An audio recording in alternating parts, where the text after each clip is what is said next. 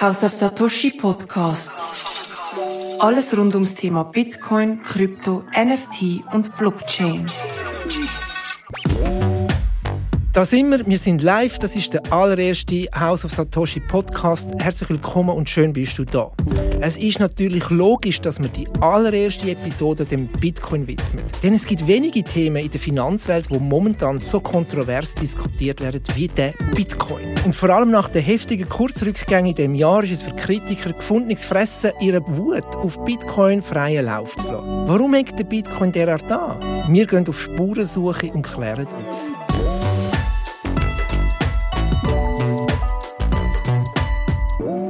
House of Satoshi Podcast.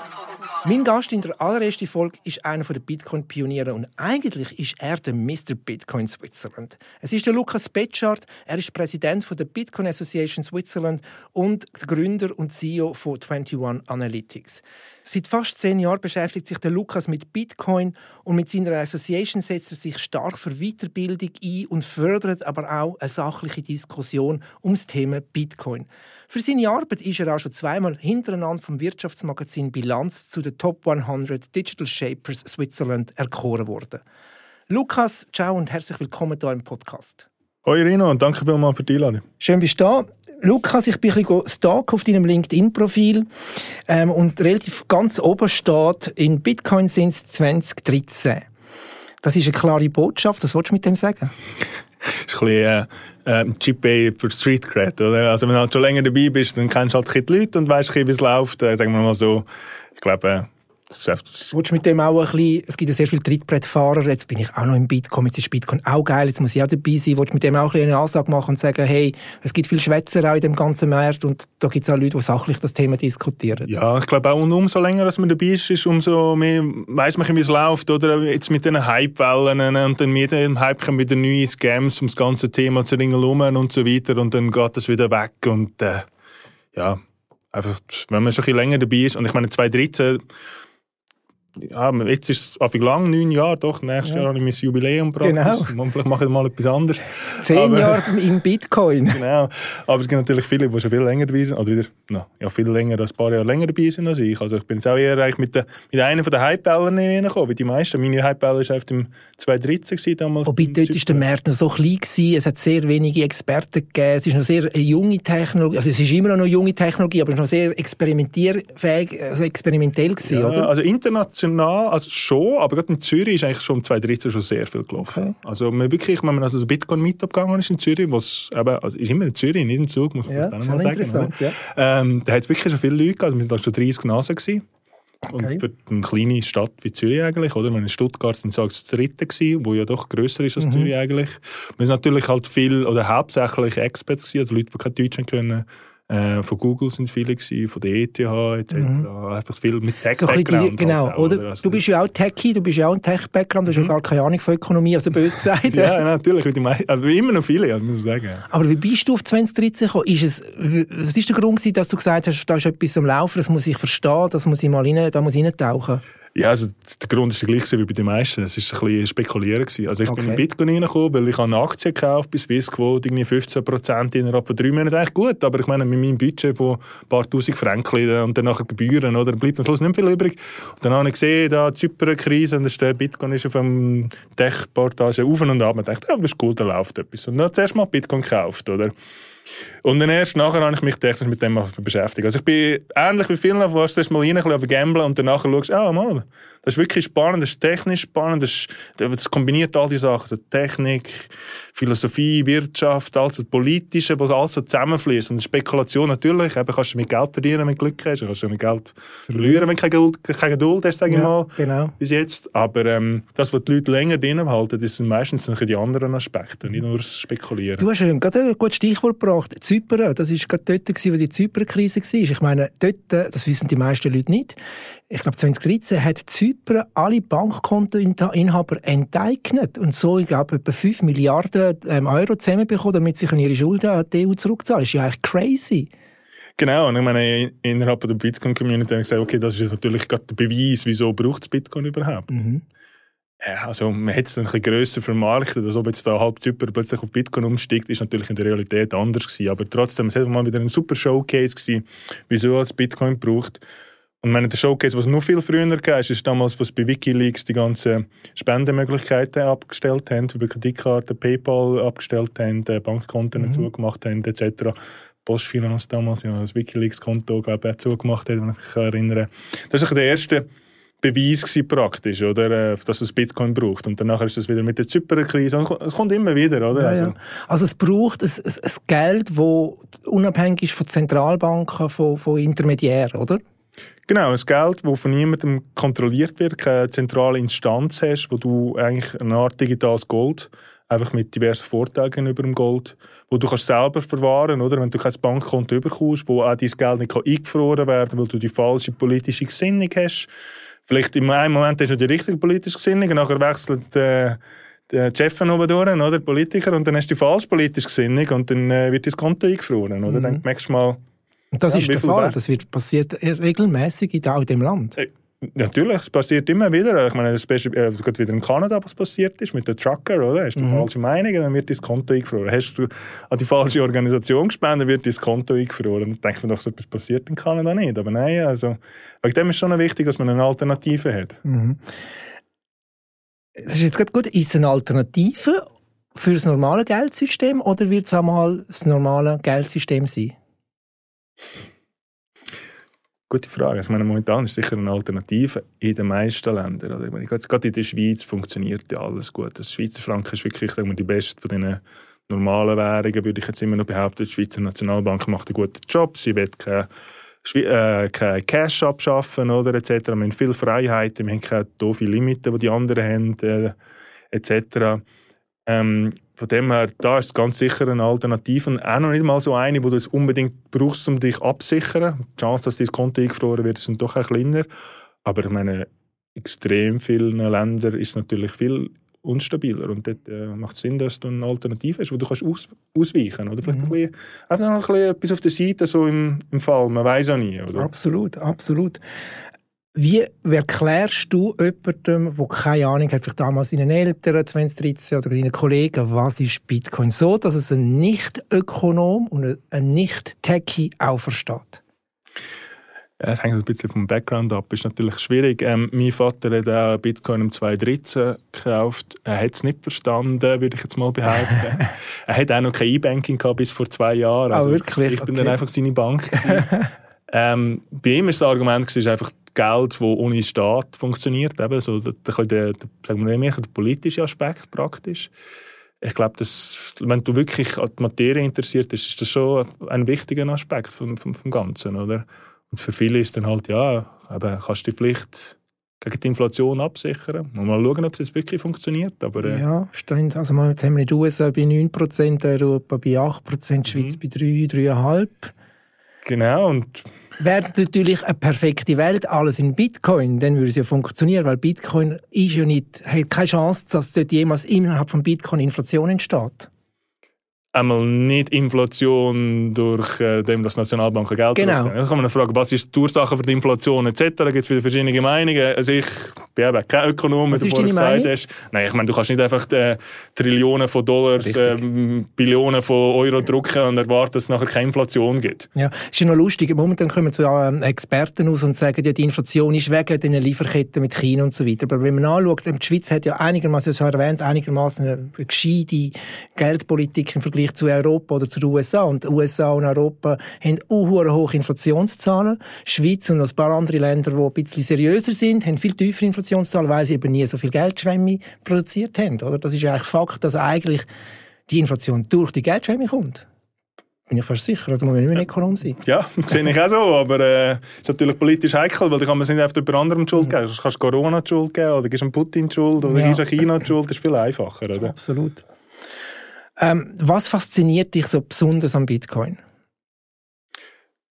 Wirklich das Potenzial, eigentlich ist es ein bisschen utopisch, aber dass man eigentlich mit dem äh, die Welt verändern. Dass man eigentlich, eben, in dem, dass wir Geld haben, das unabhängig ist vom Staat, dass wir den Leuten die Möglichkeit geben, äh, sich ein Stückchen Freiheit zurückzuholen. Mhm.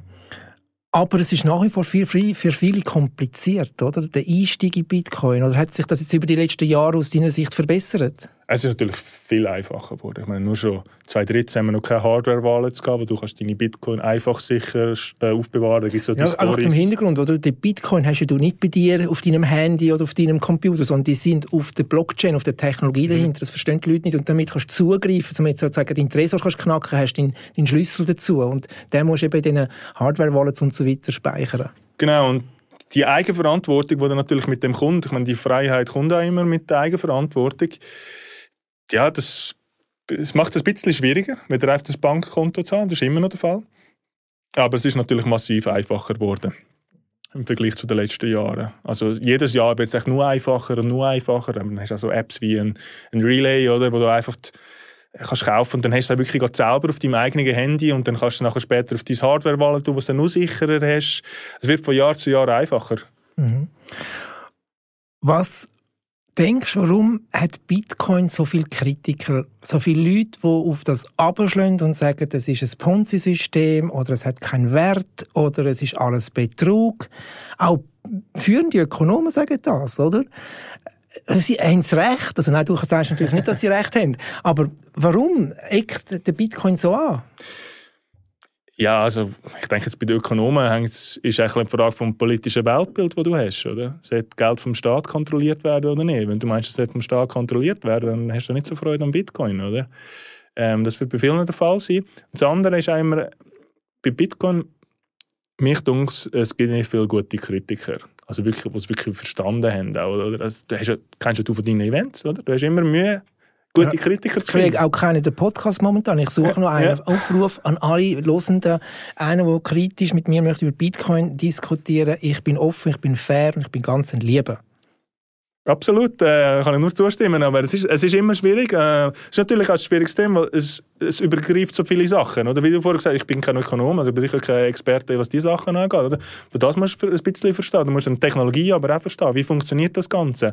Der, der soziale ähm, Zusammenhalt, sage ich mal. Oder? Also der Bitcoin ist ja nicht nur Technologie, sondern die ganze Community, die das eigentlich am Laufen hält, die ganze Wirtschaftsring herum. Wegen dem sind die Regeln fix. Wegen dem ist die 21 Millionen ähm, Grenze, was nie mehr als 21 Millionen, das ist nicht nur technisch, sondern hauptsächlich von dieser Gemeinschaft oder von diesen Users wird das zusammengehalten. Das ist eben gerade interessant und da wissen viele Leute eben gar nicht so Bescheid, was es geht. Ich glaube, viele Leute wissen auch, okay, es gibt einfach 21 Millionen Bitcoins. Bis die alle dann da sind, ist glaube ich 2140 irgendwann einmal. Da gibt es klare Regeln, wie viel ähm, rauskommen, in, welchem, ähm, in welcher Periodizität und so weiter. Ähm, aber da gibt es ja einen Kern von, von, von, von dieser Community. Kannst du mal die, es ist keine Hierarchie, aber kannst du mal vielleicht die, die Communities aufzeigen. Wir haben, wir haben den, die Entwickler, aber wir haben also den Kern von diesen Communities. Ähm, wie funktioniert es, wenn man möchte etwas verändern oder irgendwie am, am, an der Technologie etwas verbessern oder ändern, dann braucht es ja da auch die Mehrheit, die dazu sagt, da kannst du nicht einfach etwas basteln, oder? Kannst du mal ein bisschen die Insights geben, wie das so ein bisschen aussieht in dem, ja, eben nicht Management, aber in dieser Community? Ja, also meine, zum einen gibt es eben Bitcoin, so das technische Protokoll und die, die, die ähm, Definitionen, eigentlich, wo mit der Implementierung kommen vom Satoshi, was sind die Limitierungen, was, was kann was es und was kann es nicht. Und dann gibt es Leute, die die äh, die Software, also es gibt mehrere Implementierungen von diesen Definitionen, aber halt die, die der Satoshi damals angefangen hat, ist die erste, dass die weiterentwickelt und hauptsächlich auch einfach äh, am Laufen behalten. Also meine Software ist in dem Sinne nie fertig. Du musst immer schauen, dass sie weiter stabil bleibt und weiterentwickelt. Also das sind so ein bisschen Bitcoin Core Entwickler oder eben Bitcoin Entwickler. Ähm, die können natürlich Änderungen machen, auch am Protokoll, aber die Sache ist, wenn dann sie würden radikale Änderungen machen, die die Leute eigentlich nicht wollen, sagen wir, sie die Anzahl Bitcoin auf 42 Millionen mhm. erhöhen. Das will ja eigentlich niemand, der Bitcoin halten. Das ist klar, ja. wenn du den Supply verdoppelst. Äh, ja. Sind wir in der alten Welt, oder? Im traditionellen äh, Genau, und dann haben halt auch, hat ein paar Leute wenig Macht, die können um äh, ja, den Parameter schrauben, wie sie wollen. Das funktioniert aber nicht, weil dann müssen sie eigentlich das ganze System oder sagen wir, die relevanten ökonomischen Player überzeugen, hey, Bitcoin ist jetzt das. Also wir müssen eine Grundeigenschaft von Bitcoin ändern. Und weil alle eigentlich einen Anreiz haben, um das nicht zu machen, spielt eigentlich niemand mit. Also größere Änderungen, wirklich so, äh, so Basisänderungen, haben in Bitcoin eigentlich keine Chance, dass die jemals geändert werden. Es ist immer extrem auf Stabilität ausgelegt, das ganze System. Also es, es hebt eigentlich nur so zusammen, ähm, die ganzen Anreize sind eigentlich so gesetzt, dass sich möglichst wenig ändert. Und von dem kommt auch die Stabilität im Bitcoin, was es auch der große Unterschied ist zu den ganzen anderen Kryptowährungen. Das ist noch ein guter Punkt, oder? Man wirft ja gern alles in einen Topf. Kryptowährungen sind Spekulation, Kryptowährungen haben keinen Wert, haben keinen, keinen Mehrwert etc. Aber eigentlich ist ein Bitcoin Bitcoin und dann gibt es Altcoins, das mhm. sind die alternativen Coins und Bitcoin ist ein eine eigene Welt. Wie würdest du die beschreiben? Ja, absolut. Ich meine, nur schon der Fakt, dass äh, meine Bitcoin ist natürlich die erste so, sogenannte Fair Start. Also es ist niemand einfach so extrem reich geworden, indem er einen neuen Coin erschaffen und den verkauft hat, sondern hat das Satoshi angefangen mit dem Mining und jeder, der am Anfang etwas gemacht hat, hat dann halt Coins bekommen, hat sie aber auch müssen halten bis jetzt, wenn er jetzt hat reich werden also das Risiko eingegangen, oder? Und vielleicht nicht bei 5 Dollar verkauft, statt, mhm. äh, oder? Also von dem her ist das schon mal die Ausgangslage eine andere. Und dann ist auch automatisch, äh, eben das Mindset ist anders von denen, es geht darum, das Ganze stabil zu halten. Das Ganze äh, wirklich Verlässlichkeit von, von diesen Coins eigentlich, oder nicht von den Coins, sondern von der, von der Chain selber. Oder? Es geht immer um Stabilität. Es geht nicht darum, hey, wir haben das coole neue Feature mhm. oder das coole neue Feature, sondern es geht darum, einfach das verlässliche, verlässliche also, Blockchain. Also, es geht ja um die Sicherheit letztendlich, oder? Dass ja, genau. ich eigentlich weiss, dass mein Geld oder meine Bitcoin, mein Bitcoin-Vermögen gesichert ist und dass eigentlich niemand kann Betrug betreiben mit dem. Mhm. Und wenn du natürlich ganz viele verschiedene Individuen und Firmen hast, oder, wo denen ähm, Software erschaffen, wo das Mining betreiben und wo die Nodes betreiben und alle anderen verschiedenen Anreize, die schauen sich gegenseitig auf die Finger, oder? Mhm. Äh, du hast ja nicht eine Einheit, wo, oder eine Firma, die das Ganze, die Entwicklung steuert. Hingegen bei den Altcoins hast du halt in der Regel so eine Stiftung, wo die ja. eben ganz viele Coins am Anfang verkauft haben, dann viel Geld gemacht haben mit dem und sie bestimmen dann, wo es lang geht. Ja, dann frage ich, wie dezentral ist das? Das ist jetzt schön an dem, an dem Bitcoin, die, die Dezentralität, oder? Die, die Computer, wo das Ganze drüber läuft, die Nodes, die sind ja auf tausenden Computer global verteilt. Und wie du sagst, es hat keinen mehr Einfluss als ein anderer. Also eigentlich das völlig demokratisch, eigentlich wie, wie die Schweiz, oder? Kantönli. Die, jeder Kanton kann ein bisschen mitschwätzen. Ja, ja, und sogar noch mehr. Ich meine, in der Schweiz hast du gleich noch äh, äh, die Macht von der Mehrheit. Oder? Wenn die Mehrheit bestimmt ey, mit 51 oder 50,1 Prozent, wir machen das jetzt so, äh, dann kommen die anderen einfach drunter. Und in Bitcoin passiert das nicht, weil 50,1 Prozent, du kannst dich jederzeit abspalten, mhm. der Bitcoin-Blockchain. Aber wenn du das machst, dann schaffst du eigentlich neues Geld. Äh, und das wird eigentlich nichts. Ja, also du tust dann eigentlich wie sagen, ja, ich mache jetzt auf den anderen Bitcoin, oder? Genau. Und dann genau. hast du eigentlich neues Geld erschaffen. Aber jeder, der auf einem normalen Bitcoin bleibt, ähm, sagt dann, gut, das, ist, das akzeptiere ich nicht. Oder? Ich meine, du kannst schon kommen, du kannst auch ein Blatt Papier nehmen und darauf 103 noch schreiben und dann probieren, ein Mikro mit dem zu zahlen. Ja. Oder? Du kannst ein 100 Franken ähm, Nötchen äh, malen oder? Ja. und dann probieren mit dem zahlen. Funktioniert nicht. Genau das Gleiche in Bitcoin. Und statt dass du einen Mehrheitsentscheid hast, ist wirklich eigentlich so ein bisschen es müsste wirklich eine extrem überwältigende Mehrheit sein, wo wirklich alle ändern wollen. Das, das passiert eigentlich nie. Es ist immer der Status quo, der gewinnt. Ja. Ähm, darum geht es vielleicht auch ein bisschen länger, wenn man möchte eben an der Software etwas weiterentwickeln, ein bisschen grösseren technischen Fortschritt erreichen geht, behaupte ich jetzt mal beim Bitcoin halt einfach ein bisschen länger, weil man wahrscheinlich in der Community muss halt alle überzeugen, sie vom Vorteil von, von einer Änderung ähm, überzeugen, oder? Genau, und das ist, ich meine, Stabilität kommt auch noch von dem her, dass man möglichst konservativ, möglichst langsam, möglichst äh, äh Sachen ändert, möglichst genau überprüft und ich meine, uh, never change a running system, oder? Warum sollte man jetzt etwas ändern, das gut funktioniert? Einmal auf dem Grund, auf dem Grundlayer, sagen wir mal, oder dort, wo die Stabilität das Wichtigste ist, oder? Und es geht auch darum, dass die Leute, die dem arbeiten, die sind sehr vorsichtig, weil da geht es ja um, um, Milliarden, oder? Und nicht um ihre Milliarden, es geht um das Geld von anderen Leuten. Da wird niemand auf etwas kaputt machen.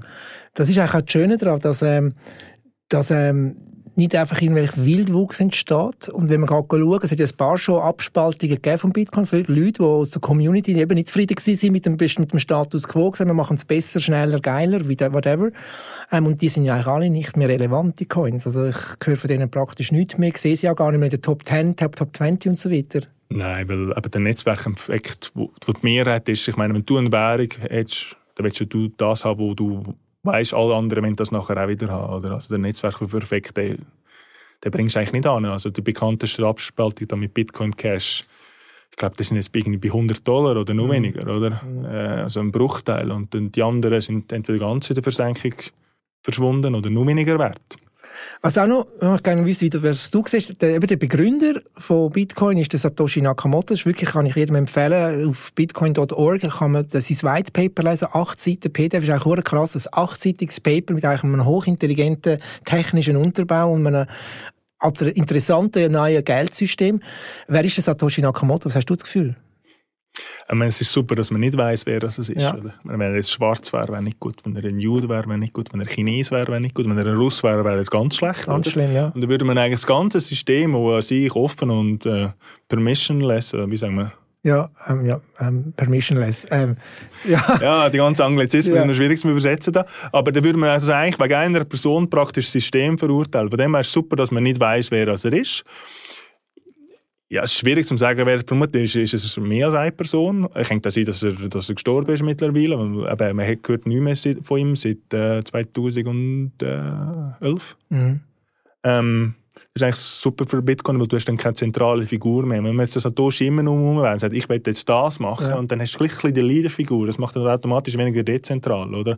Also nicht nur die Stiftungen sind das Problem bei den Altcoins, sondern auch die zentralen Figuren, die du hast. Wenn bei der zweitgrößten äh, Währung in dem Sinn, bei Ethereum, Ether, ähm, hast du den Vitalik Buterin, der so ein bisschen das Kopfgesicht nach außen ist, oder? Das tut sich immer ein bisschen auf ihn fokussieren, oder? Das hast du natürlich beim Bitcoin nicht. Ja, absolut. Also nicht, dass er schlecht ist. Ich finde, der Vitalik Buterin hat etwas Großartiges gemacht, aber ist genau das Problem, oder?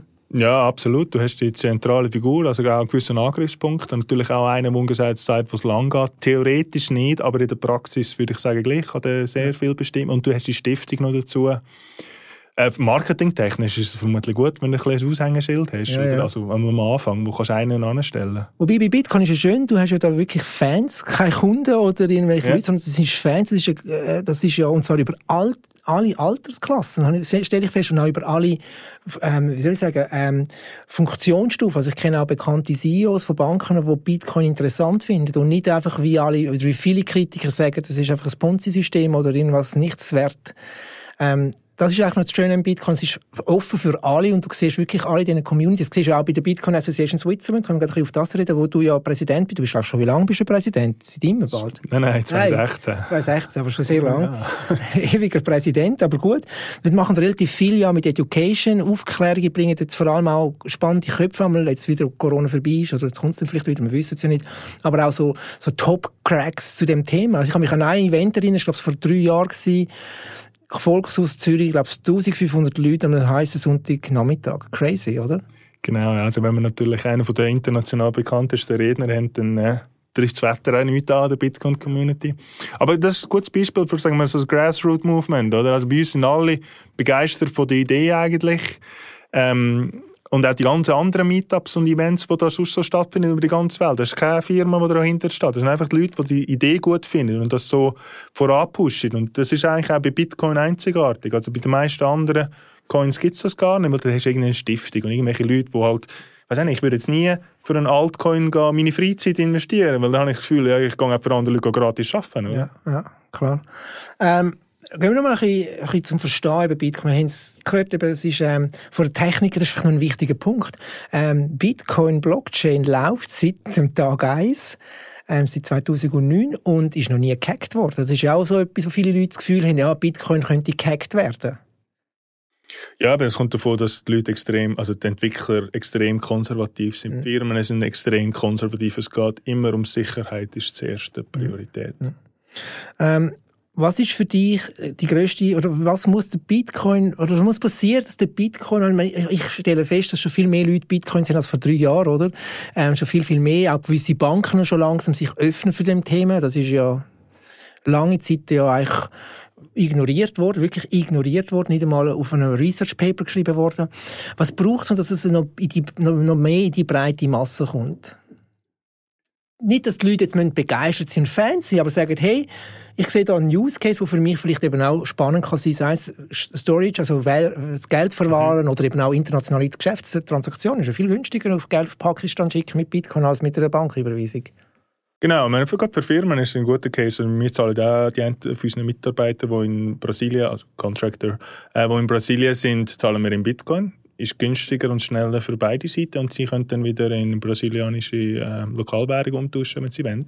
Das ist sicher ein guter Case für Firmen. Ich glaube, bei der Privatperson, ich glaube, die Jungen, die haben da relativ tiefe Hemmschwellen, oder? Wenn es darum geht, eine, eine Relay-App zu... Ups kein Problem. Der Lukas ist am, ist gestikulieren yeah. da, ist super. Man erlebt in Bitcoin. Ähm, eben so eine neue App zu installieren und dann mal Bitcoin investieren, ist, also das ist nicht so eine Sache oder so eine U-App oder so, oder? Ähm, da haben wir vermutlich schon einen grossen Teil von den, von den Leuten abgeholt. Jetzt sehen wir aber immer mehr traditionelle Banken, die reinkommen. Also wir haben in der Schweiz, sind wir, was das angeht, wirklich schon voraus. Wir haben schon viele Banken, wo du kannst Bitcoin kaufen und Bitcoin mit der Bank verwahren das ist jetzt halt einfach in Trade-offs, bist halt nicht mehr total unabhängig, aber dafür hast du auch Convenience, oder? Mhm. Also, du musst immer selber entscheiden, was du willst. Aber da kommen jetzt noch mehr Banken, ich glaube am, am da, Postfinanz. Postfinanz hat etwas vor kurzem 2024, ja. ja, geht noch ein Zeit, aber für eine Bank doch relativ schnell, wo dann eigentlich reinkommt äh, mit äh, Bitcoin mhm. anbieten zum Kaufen und für, äh, für, ähm, verwahren. Ich glaube, das holt dann nochmal noch mehr Leute ab in der Schweiz, aber eben in der Schweiz, würde ich behaupten, haben wir schon sehr grosse Adoption. Was eigentlich noch lustig ist, weil eben, man, man, du musst es nicht haben, also für dein mhm. tägliche Leben. Oder? Also du kannst mit deiner Kreditkarte, mit deiner Bankkonto, dann hat ja niemand das Problem. Oder? Absolut. So, jetzt muss ich mal kurz den Böse spielen. Ähm, denn genau die Banken, gewisse kommen jetzt in das Thema rein, während aber vielleicht gewisse Chefökonomen nach wie vor sagen, Bitcoin hat keinen Wert. Bitcoin geht auf Null. Wie argumentierst du, was sagst du denn? Ich meine, woher kommt Wert? Das ist immer Angebot-Nachfrage. Ja? Woher kommt der Wert von Gold? Das ist Angebot-Nachfrage. Meine, solange jemand etwas dafür zahlt, hat es einen Wert. Ähm, das ist mein ein Basic-Verständnis äh, von Ökonomie. Also, also nicht, woher kommt denn ein, ein, ein, Wert von einer, von einer UBS? Oder? Also, solange sie etwas äh, zur Verfügung stellt, wo die Leute Wert drin sehen, hat die Firma einen Wert. Oder? Solange Bitcoin etwas zur Verfügung stellt, zum Beispiel eben das Geld, das nicht zensierbar ist, oder eine alternative Wertaufbewahrungsmöglichkeit zu, zu staatlichem Geld, hat es einen Wert für jemanden. Und solange jemand für einen Wert hat, wird jemand etwas dafür zahlen. Mm, absolut. das haben wir schon mehr gesehen, wenn wir die Geschichte zurückgehen. Wir haben ja schon jenste Währungen gehabt, die verschwunden sind, weil sie eben mhm. plötzlich eben von der Bevölkerung her auch nicht mehr akzeptiert worden ist. Ähm, eine andere Kritik, die immer kommt, ist eben, Bitcoin ist ein Schneeballsystem. Das habe ich auch wieder immer gehört. Ich kenne auch ein, zwei Ökonomen, die einmal auf Twitter rausposaunen. Was argumentierst du bei denen? Ich meine, es ist immer so, wenn du ein höheres Risiko eingehst und bei etwas im Frühen investierst, ähm, dass dann nachher, wenn der, äh, der Preis aufgeht, ja klar, dann hast du einen Profit gemacht. So funktionieren jetzt sämtliche Startups, sämtliche Firmen, so funktioniert eigentlich alles, wenn du so willst. Also das macht es noch lange nicht zum mhm. Schneeballsystem. Eben, das wäre ja, wenn du ganz zu Beginn bei, beim Gründung von Amazon eingestiegen wärst als Investorengruppe dann, und bis jetzt nicht mhm. verkauft hättest, dann wärst du jetzt Multimilliardär. Ähm, und deswegen wird ja auch nicht Amazon als Schneeballsystem abgefangen. Genau, oder, oder sogar an der Börse. Ich meine, wenn du 1992, ich meine, meine Eltern, wenn ich auf die Welt gekommen wäre, mal ein Jahr Microsoft-Aktien gekauft hätte für 100 Stutz, statt ja. mir etwas auf ein Sparkonto da hätte, dann wäre ich jetzt auch ein Multimillionär. Ja, also. Was nervt dich generell, wenn du so ähm, in, der, in der breiten Öffentlichkeit dich mit dem Thema Bitcoin beschäftigst, was da immer als Fehlaussagen kommt? Oder wo nervt es dich einmal? Oder nervt es dich schon gar nicht und bist du so abgehärtet? Also, es wird immer besser. Die Journalisten verstehen es immer besser. Ähm, also wirklich in der Schweiz, denke ich, es ist ziemlich gut. Was mich noch am meisten nervt, ist, wenn alles in einen Topf hineingerührt wird, oder wenn es irgendeinen Krypto-Scam gibt, ja. dass dann da immer gesagt von Bitcoin geredet wird, weil das, die Leute verstehen das halt, oder? Und das ist dann ein bisschen schlecht für, für Bitcoin, wenn alles in einen Topf hineingeschmissen mhm. wird. Auch natürlich, wenn jetzt so eine so amerikanische oder so Investmentfirmen, du, du gibst deine Bitcoin an eine Drittpartei, das heißt, du verwahrst sie nicht mehr selber, dann hast du natürlich das Risiko von dieser Drittpartei und wenn die natürlich dir einen Zins von ich glaube 7 Prozent ja, ja. so etwas versprechen, ja, Crazy, ja, das ist natürlich ein riesen Risiko dabei. Also es kann mhm. dann immer Zins geben ohne mhm. Risiko, mhm. oder? Und dann auch wird das in den Medien halt auch wieder ein bisschen zusammengewürfelt alles und das, ja, mit der Zeit wird das auch besser. Also. Aber ich glaube, es braucht doch noch viel Education auch zum Thema Bitcoin, damit die Leute wirklich das können auch differenzieren zwischen Bitcoin und Altcoins und, und Stablecoins und, und NFTs und ich weiß nicht, was für alles Gutes es gibt, oder? Ja, das Gute ist am, am Preiszerfall, wenn man jetzt gerade wieder kann, dann ja. merken die Leute wieder an, aber es ist wirklich der Unterschied zwischen Bitcoin und all den anderen Sachen, weil das andere Zeugs verliert dann irgendwie 90 Prozent ja. oder noch mehr Wert. Bitcoin muss immer von 60.000 auf 40, 60 Prozent ja. werden. Ja, ist auch nicht schön. Aber, aber für einen alten Bitcoin wie dich ist das Peanuts, oder? Wenn, genau, wenn der, ja, also. Kryptowinter 2017, 2018 hatte, sind wir, glaube ich, vom, vom höchsten auf das tiefste, glaube ich, 80 Prozent gewesen, oder? Und jetzt sind wir halt mal 60, vielleicht gehen wir nochmal 20, dann sind wir halt ja, und die 2013 war noch schlimmer, gewesen, oder? Ja. 1200 auf 100 irgendwas. Ja. Aber also, es, ist, es wird eigentlich von Jahr zu Jahr weniger. Es ist natürlich immer noch ja, vielleicht mehr, wieder, als man sich auf der traditionellen Börse kennt. Aber mhm. wenn ich jetzt Bitcoin mit anderen mit Währungen vergleiche, mhm. muss ich sagen, ja, Bitcoin kann einen Wert gewinnen und einen Wert verlieren. Und die meisten Währungen ähm, verlieren eigentlich nur einen Wert. Oder? Da kann ich empfehlen, dann einfach mal rein, so auf einer Webseite mit Kurs mal die Kursgrafik Pfund Schweiz, Dollar Schweiz und Euro Schweiz anschauen über die letzten 20 Jahre. Das sind so die drei wichtigsten Währungen, die wir wahrscheinlich zu tun haben. Und das ist nur eine Richtung nach oben, oder? Nicht mehr rauf, mhm. aber, aber, aber. Ja, muss man auch sagen, der Schweizer Franken ist schon der beste von ja, denen, oder? Absolut. Aber trotzdem auch, wenn ein Schweizer Franken heute im Vergleich zu einem Schweizer Franken vor 10 Jahren äh, gibt es weniger Kauffracht, oder? Und hingegen, wenn du den Schweizer Franken vor zehn Jahren in Bitcoin ja. da hättest, dann ist das viel mehr Kaufkraft. Also Bitcoin kann in beide Richtungen gehen, aber in Fiat-Währungen, solange ich mich erinnere, mhm. immer in eine Richtung. Immer aber, absolut. Fast zum Schluss, ähm, gleich noch, ähm, bist du ein bisschen enttäuscht, dass der Bitcoin jetzt gerade in dem ersten Semester, wo Krise war, Krieg, hohe Inflation, die, das Narrativ, wo immer gesagt hat, ähm, Stabilität, Krise, sicher, Inflationsschutz, dass das bis jetzt noch nicht gezogen hat. Bist du ein bisschen enttäuscht oder sagst, bist du noch zu jung für das Ganze oder hast du eine ganz andere Argumentation? Ja, ich glaube immer noch, dass es immer noch kommt. Ähm, ich meine, die Leute können jetzt auch langsam verstehen, was ist Inflation oder woher kommt Inflation und dann fragt man sich vielleicht, okay, was, was investiere ich jetzt? Wie kann ich mein Geld überhaupt in Sicherheit bringen? Und äh, das ist, Bitcoin ist sicher immer noch eine valide ähm, Alternative. Und man sieht es auch, die, die es verstanden haben, sich tiefer damit beschäftigt haben, die kaufen dann eigentlich konjunkturlich. Oder alle Wochen, alle Monate und dann immer ein bisschen von dem, was sie übergehen, in Bitcoin investieren, um sozusagen ihr Geld mhm. vielleicht ein bisschen vor der Inflation zu schützen. Also es braucht einfach immer alles viel länger, als man denkt. Eben, man darf nicht vergessen, Bitcoin ist 2008, ist das White Paper rausgekommen, 2009 ist die erste Transaktion stattgefunden. Es ist noch sehr ein junges Pflänzchen, mhm. oder? Gold, Fiat-Geld hat hunderte von Jahren eine Geschichte, oder? Das tut man gerne ein bisschen unterschätzen. Ja, absolut. Gut, wir sind fast am Schluss. Ich habe jetzt noch eine, eine Schlussfrage. Lukas, du wärst für einen Tag allein bestimmender Präsident der Schweiz. Du dürftest drei Sachen ändern. Was würdest du ändern wollen? Ich würde ähm, die SNB dazu animieren, in Bitcoins zu investieren. Ich nehme an, die SNB ist immer noch unabhängig, also kann ich sie ihnen mal nicht aufzwingen, aber sonst, äh, das wäre sicher gut, um unser Volksvermögen abzusichern. Und dann auch als Präsident würde ich die Leute ein animieren, zum hey, schaut euch das mal genauer an, beschäftigt euch mit dem. Super. Das Thema SNB werden wir sicher auch noch aufnehmen, weil da hat es ja Bewegung gegeben, dass eben die SNB sich mit dem Thema beschäftigen. Der letzte GV in diesem Jahr sind ein paar Köpfe ähm, an dieser GV gewesen. Da werden wir sicher darüber reden. Vielen Dank, Lukas. Super spannend gewesen. Ich wünsche dir alles Gute. Bis bald. Danke, Rino. Gleichfalls. Das ist die erste Episode Ich hoffe, ihr habt Spass gehabt und was gelernt. In zwei Wochen kommen wir wieder. Dann ist der Julian Liniger zu Gast. Er nimmt zwei steile Thesen mit. Einerseits sagt er, Bitcoin ist die neue Spartechnologie. Und auf der anderen Seite sagt er gerade auch noch, dass seine Relay-App die einfachste Bitcoin-App ist von Europa, made in Switzerland. Sind wir gespannt, ob das stimmt und was er dazu sagt. Bis in zwei Wochen. Bleibt gesund, bleibt neugierig. Ciao. House of Satoshi Podcast. Alles rund ums Thema Bitcoin, Krypto, NFT und Blockchain.